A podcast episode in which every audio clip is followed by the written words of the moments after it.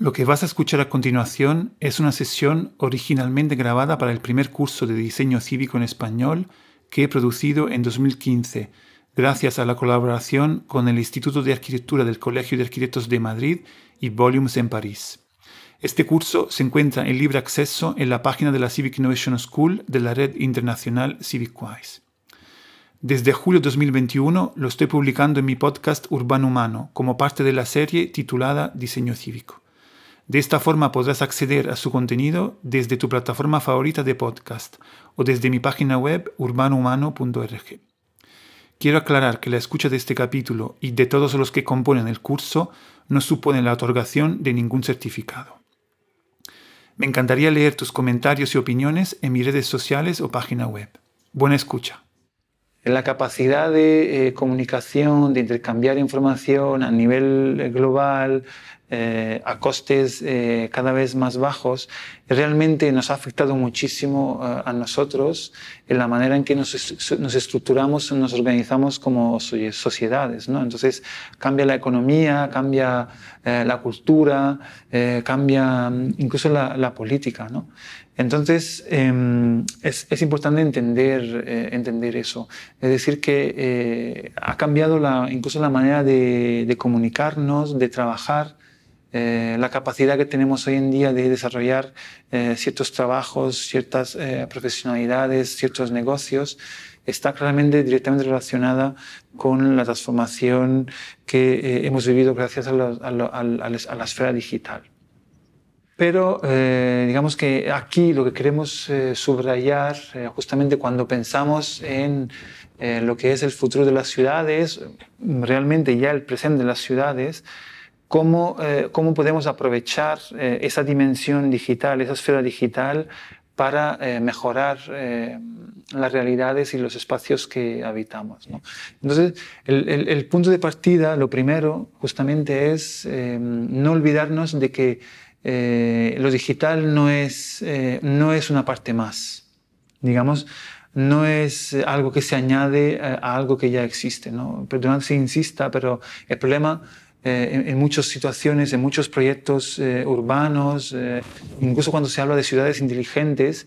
y el problema que yo muchas veces noto, que encuentro, es que nos referimos a lo digital como algo que se superpone a la dimensión espacial. ¿no? Y no estamos entendiendo, no estamos trabajando sobre una relación directa, una interconexión entre las dos esferas, ¿no? la presencial y la, y, la, digital. ¿no?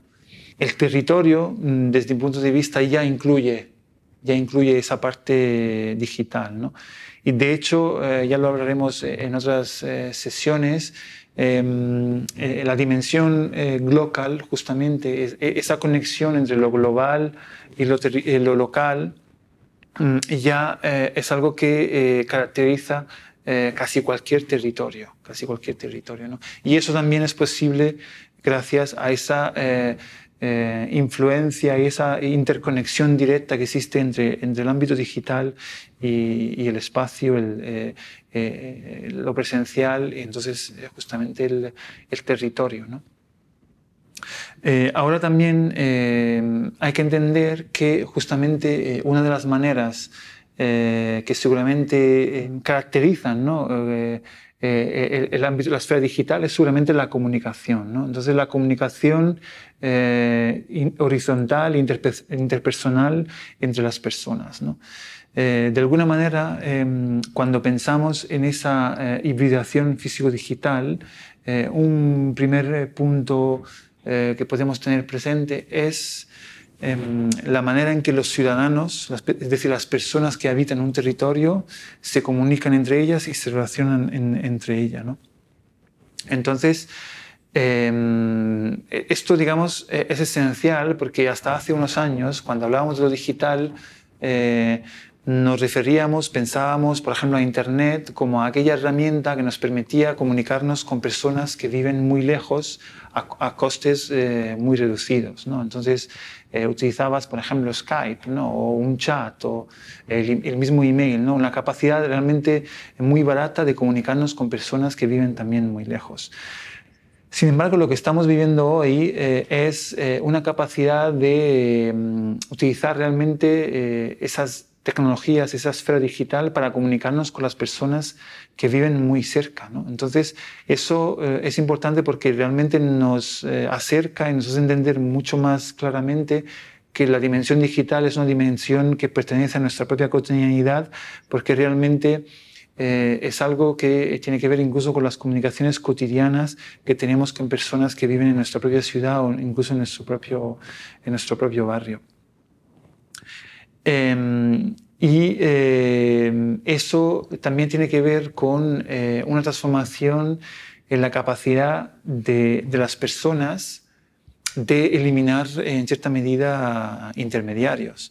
eso afecta a muchas cosas, afecta digamos a las estructuras y a las dinámicas de organización social, afecta también al ámbito económico y eh, también afecta al ámbito político.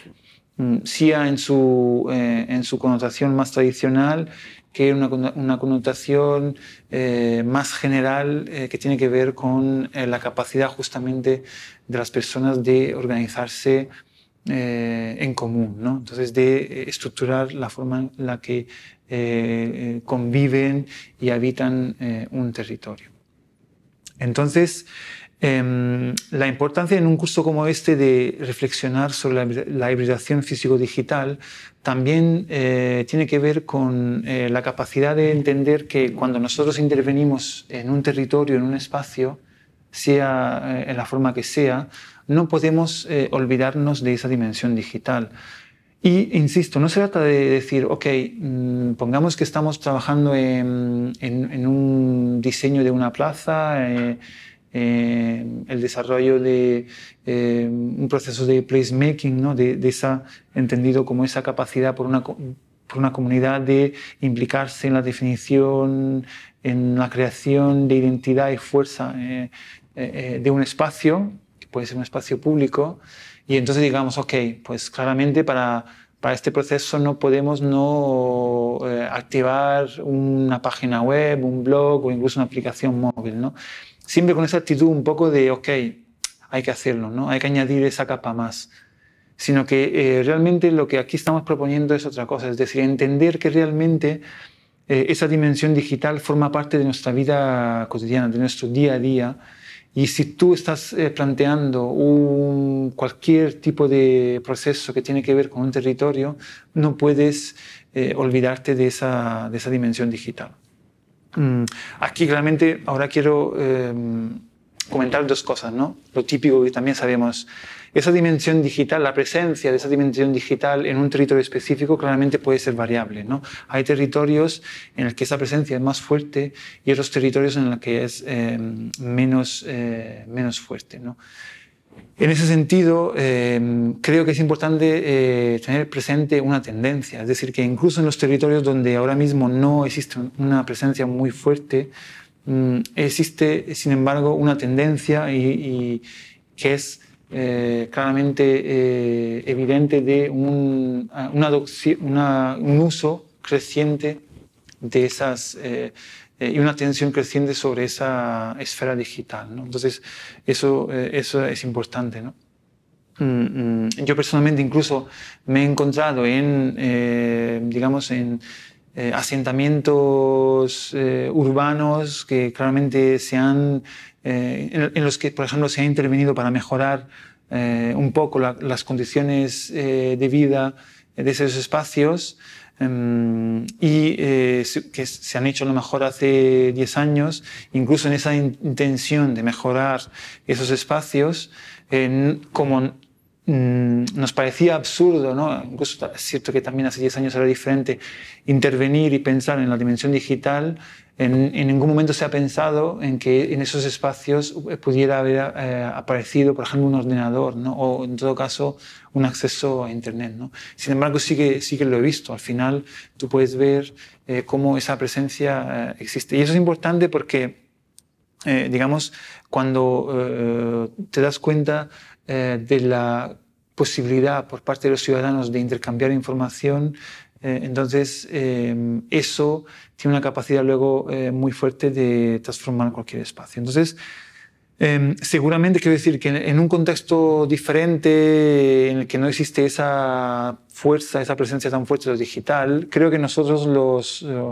las personas que, en, todo caso nos preocupamos de, del, territorio, ¿no? de, pensar cómo va a evolucionar, eh, qué es lo que va a pasar, sí que tenemos que tener presente que existe esa dimensión y que va, que va a estar presente eh, bastante pronto. ¿no?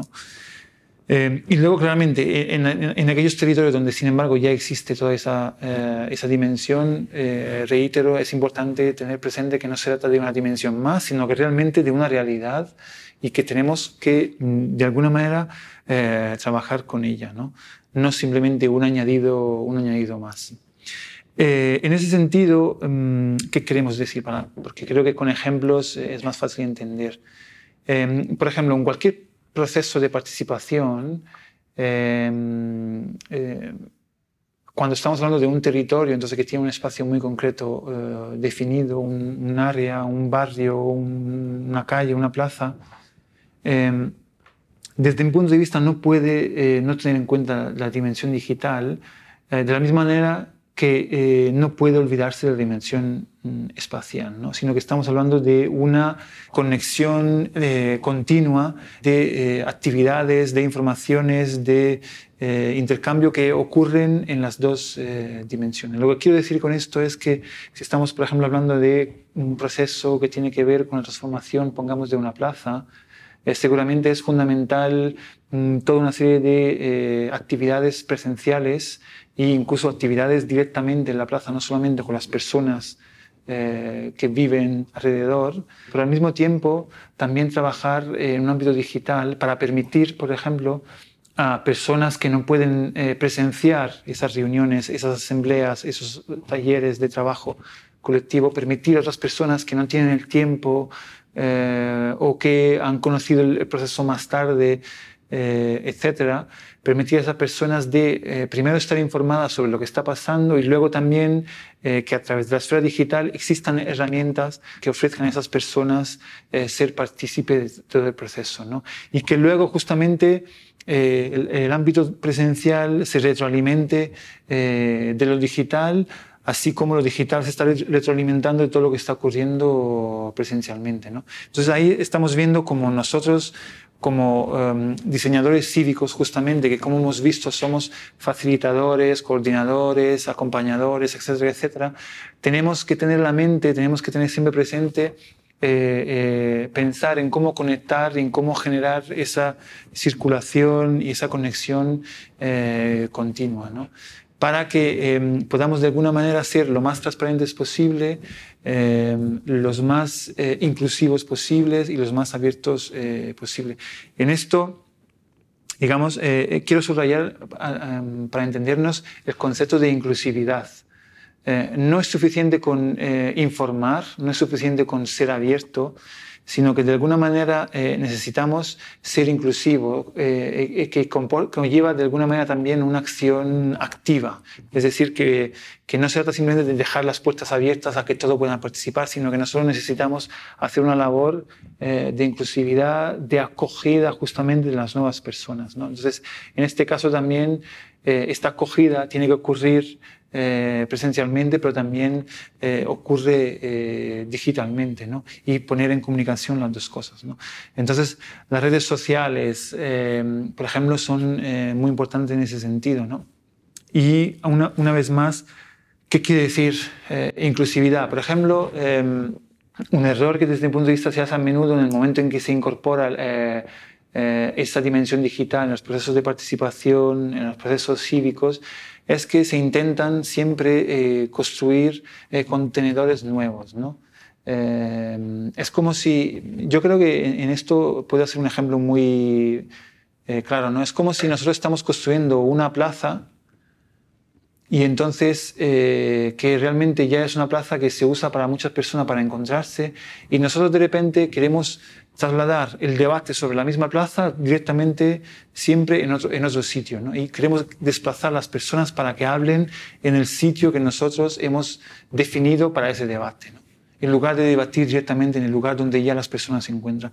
Digitalmente muchas veces se intenta hacer lo mismo, ¿no? se, intentan construir contenedores, plataformas en el que eh, se quiere de alguna manera obligar o redirigir las personas para que discutan eh, sobre eh, aquello, además que nosotros hemos dicho que hay que discutir. ¿no? Y creo que ahí el reto es entender que las personas ya discuten, las personas ya tienen sus espacios, eh, son espacios más o menos abiertos, pero en este caso las redes sociales o las blogosferas ya existen, ya hay gente que está volcada ahí. Entonces nosotros tenemos que ir allí y dialogar con ellos, eh, eh, allí donde los ciudadanos ya estamos acostumbrados a, a debatir. ¿no?